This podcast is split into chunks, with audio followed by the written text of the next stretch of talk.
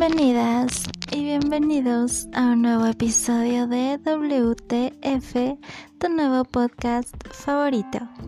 Soy Sayuri y el día de hoy vamos a hablar de la segunda parte de WTF con la maternidad. Antes de comenzar, quiero decirles que esta es la tercera vez que grabo.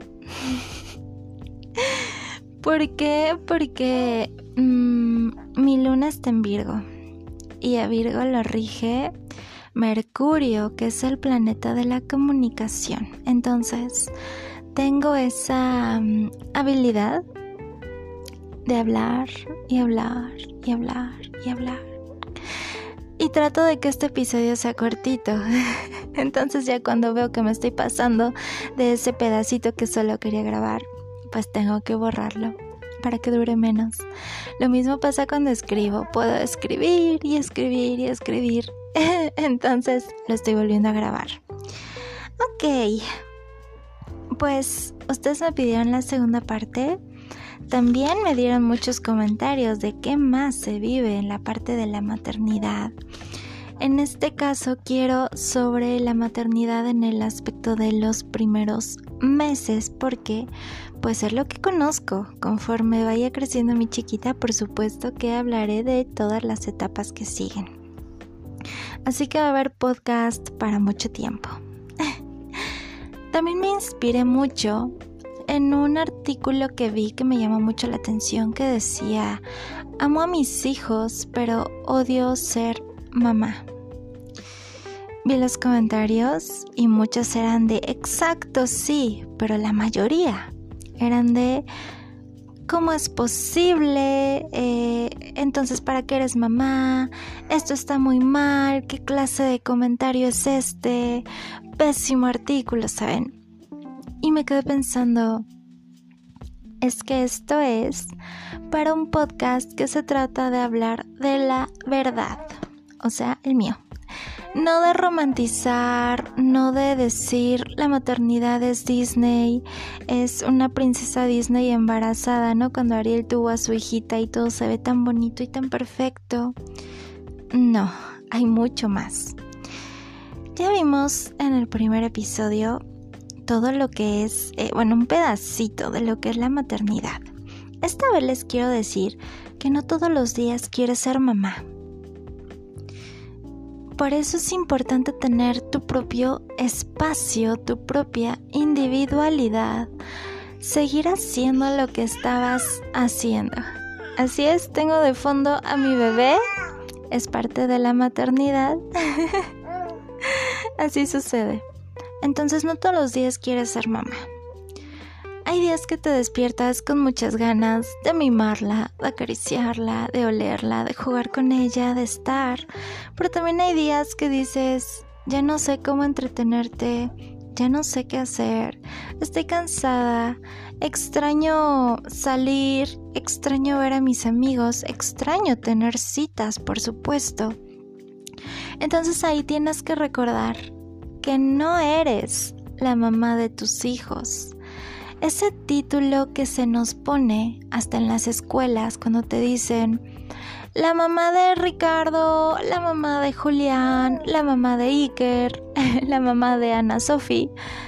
No, sí eres la mamá de tus hijos, pero primero eres tú. Yo soy Sofía y tengo hijos. No soy la mamá de mis hijos nada más, soy un ser individual que antes de tener a mis hijos yo ya tenía una presencia, una existencia como un ser único. ¿Por qué les digo esto? Porque hay que seguir conservando esa individualidad. Soy Sofía, tengo una hija, pero también me encanta ir de antro, pero amo ver a mis amigos, pero me encanta tener dates muy bonitos, pero me gusta salir, pero me gusta esto, aquello, y hago y emprendo, y ahora me voy a empezar a hacer este otro emprendimiento. Y tengo una hija. Pero primero es, ¿quién eres tú? Y eso pasa mucho en la maternidad, te pierdes te pierdes, yo me perdí los primeros meses. Yo era eh, la mujer que le daba de comer a mi bebé. La mujer que tenía que estar 24/7 levantándose cada tres horas y casi olvido mi propio nombre. Ahora mi bebé ya es un poquito más grande. Tengo una familia muy bonita donde digo, quiero irme de date. Y entonces me la cuidan. Y es muy bonito porque vuelves a ser tú, ves a tus amigos. A lo mejor sí hablas de tus hijos, pero también hablas de otras cosas. No todo, todo, todo tienen que ser tus hijos. Eh, si vives como en tu familia, ¿no? Mamá, papá, hijos. No todo es el quehacer de la casa, los hijos, el marido. No, ¿dónde quedas tú? ¿Qué te gusta hacer? ¿Qué te gusta sentir? ¿Qué te gusta pensar? ¿Qué te gusta ser? ¿Quién eres? Porque entonces veo a muchas mujeres que se pierden y se vuelven casi las maids de su propio hogar. Y las veo cocinando todo el día y las veo pegadas a sus familiares mientras sus familiares viven, pero ellas están viviendo para su familia. ¿Dónde quedan ellas? ¿Quiénes son? Y es cuando le, le la pregunta de quién eres y ya no te saben ya no te saben responder porque se han perdido. No hay que perderse se los dejo de reflexión, las invito a que escriban en un cuaderno quiénes son.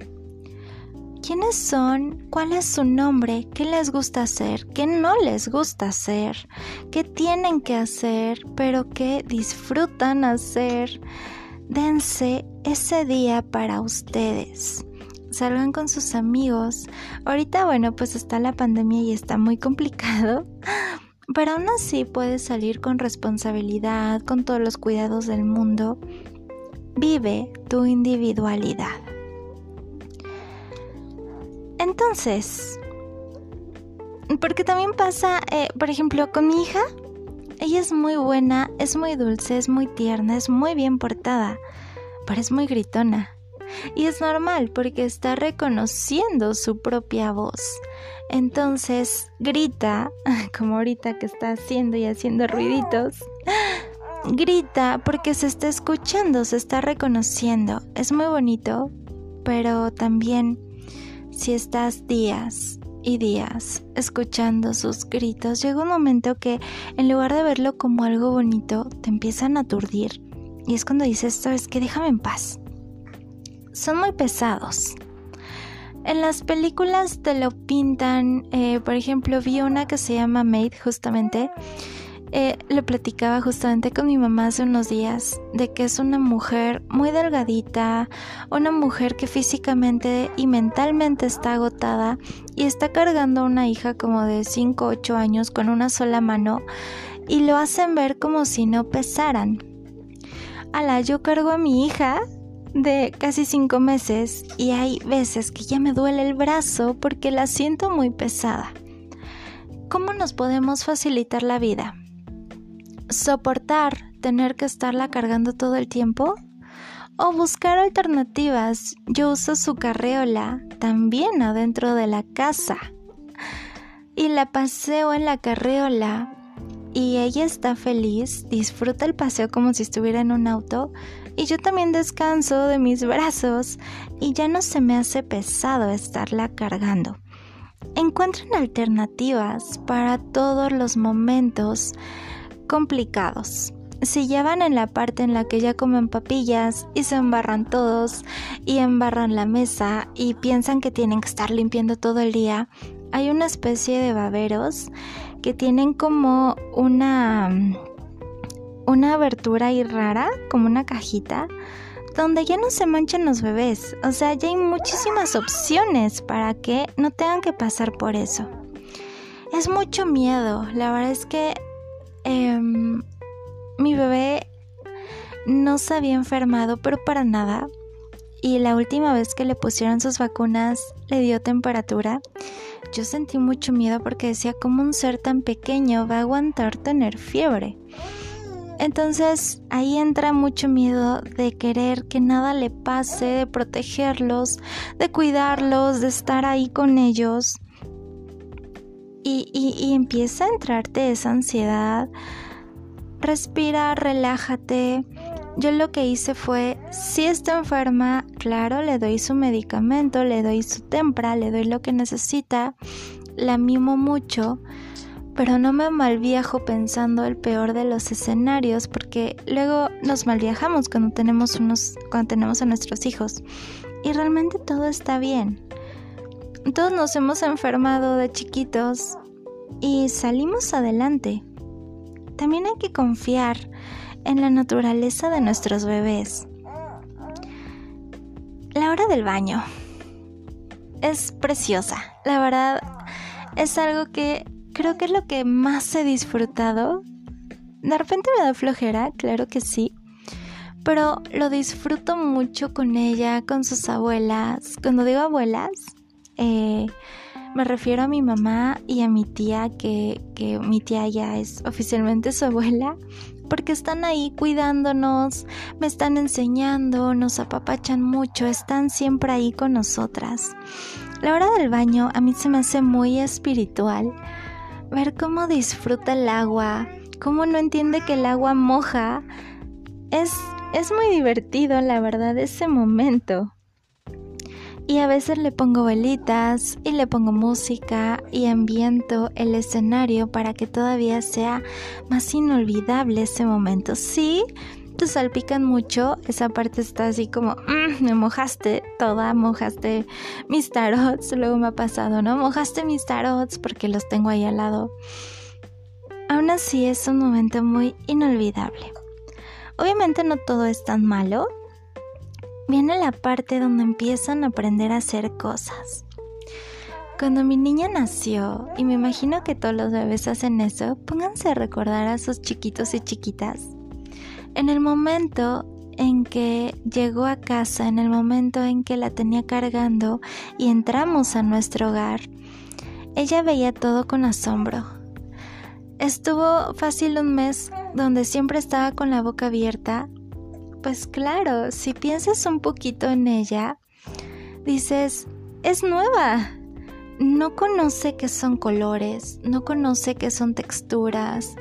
Eh, el clima, los olores, las personas, ni siquiera a mí me conoce.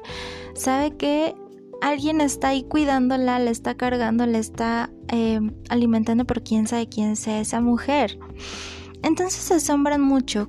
Mi bebé conforme fue creciendo, ahorita ya es raro que se asombre dentro de la casa. Ya ve todo muy natural, ya reconoce su habitación y sonríe y se emociona cuando está aquí, se vuelve ella misma, patalea, se relaja. Cuando salimos es cuando otra vez está como... Cuando vamos a centros comerciales es cuando está de wow, otra vez se sorprende porque es algo que no había visto.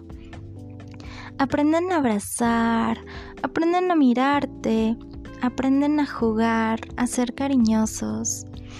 Mi hija siempre me está agarrando el rostro, me está acariciando el brazo, las manos, mi cabello. Siempre me está acariciando, pero como todavía no sabe cómo hacerlo, me da como pequeñas cachetaditas. Y es muy mono porque los bebés son como tú los transformes. Em, y también lo que ven en su casa. Si ven violencia, si ven... Es lo que aprenden, agresividad. Yo siempre le sonrío a mi hija para enseñarle que tiene que estar feliz, que todo está bien, que es bonito, que disfrute. Y entonces ella siempre que me ve ya usó esas neuronas espejo donde está imitándome y siempre está sonriendo siempre le estoy mimando, siempre le estoy acariciando. Entonces, ella empieza a hacer exactamente lo mismo conmigo y me empieza a dar mimitos. No les quiero decir como tipo, no saben lo que se pierden, tengan hijos, aunque no quieran van a ver que van a querer. No, no, no, no, no voy a ser de esas personas. Yo tampoco quería hijos, Aquí el destino fue como, pues sí, te habrás protegido, te habrás cuidado, te habrás lo que sea, así tuvieras mil métodos anticonceptivos al mismo tiempo, casi casi. Pues ahí está tu hija, ¿no? Y aprendí a amarla, aprendí a disfrutarla y ahora de verdad soy muy feliz en esta etapa porque he trabajado mucho con no perderme a mí misma. Sigo haciendo mis cosas, pero acompañada. Y es algo muy especial eh, que no estoy diciendo que todos van a pasar o tienen que pasar, no. Si ustedes quieren tener hijos y vivir esta experiencia tan bonita, qué padre. Y si no, pues también está muy bien, qué padre. Pero mi perspectiva es que no sabía lo maravilloso que era hasta que lo conocí. Y termino con esta reflexión eh, que me ha ayudado mucho a crecer, donde yo decía, yo jamás esto, y, me ponía a la defensiva, y, ay no, yo hijos, claro que no, yo aquello, yo el otro, no, nunca, yo sé lo que quiero en la vida.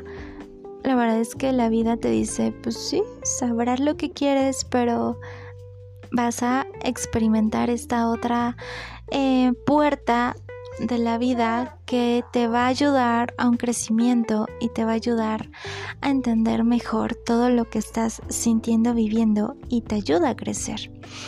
Entonces, todo lo que vivan, bueno o malo, disfrútenlo.